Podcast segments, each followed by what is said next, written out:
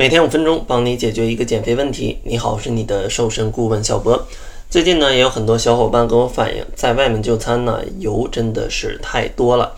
所以呢，今天就给大家分享五个刮油小秘籍，帮助大家呢在外就餐也可以吃到热量比较低的饮食。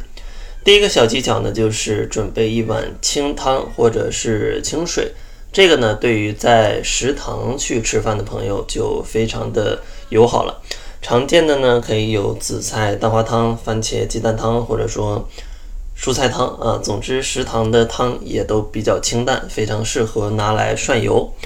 当然呢，如果想喝汤的话，那你就自己再准备一碗，千万不要涮完油你再把它都喝掉啊，那就白涮了。第二个小技巧呢，就是用米饭去吸油，这个呢也是比较友好的一个方式，因为在外面就餐呢，往往米饭给的都比较多。对于减肥的朋友来讲，这个比例啊就有点偏高了。所以说呢，大家可以把米饭一分为二，有一半呢可以拿来吃，另外一半呢可以拿来蘸一蘸菜上面的油。这样的话也可以有效降低油的量，同时呢也可以减少一些精致主食的量。不过呢，建议同时也搭配一些蛋白质丰富的食物，这样的话你才能吃得饱，不然的话非常容易。饿。第三个小建议呢，就是自己花点钱准备一些食物的吸油纸，这个呢就比较安全、比较健康，也比较方便，而且吸油的效果也是非常好的。但是呢，这个吸油纸就需要大家去网上提前先囤一点啊。当然呢，大家一定要明白，食物专用的吸油纸跟厨房的吸油纸不是同一个东西，千万别买错了啊！告诉他我买的是。食物的吸油纸，而不是厨房的吸油纸啊。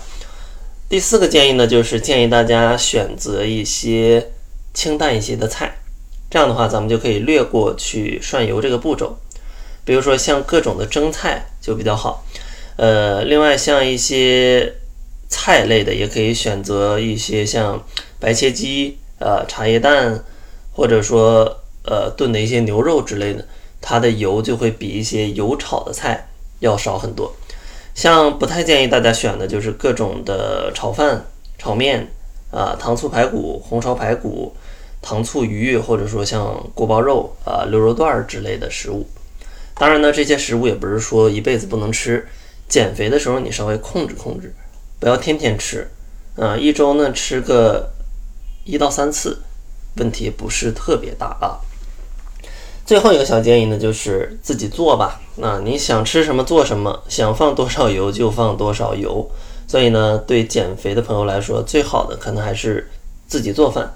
当然呢，也不一定说非要自己开火，买一点蔬菜，你搭配着中午的吃啊。如果中午肉少呢，那你就准备一些肉类，即食的鸡胸肉，或者说鸡蛋，或者说一些卤肉，配着去吃也是没问题的。如果外面的吃不到粗粮，那你可以提前准备一些像。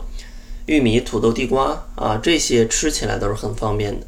实在不行，全麦面包甚至粗粮的代餐，这样的话也可以达到自己做饭的这种效果。虽然说你不用开火啊。当然呢，整期节目都在讲教大家怎么样去减油，但在最后呢，我也想跟大家说一些关于油脂的内容。如果大家希望嗯活得更健康，或者说可以在减肥的时候幸福感更强。有一些脂肪还是需要去吃的，比如说一些欧米伽三脂肪酸，因为它呢既可以提供一些饱腹感，同时呢还可以帮助你降低身体的炎症啊，提高你的抗氧化的能力，预防各种各样的疾病。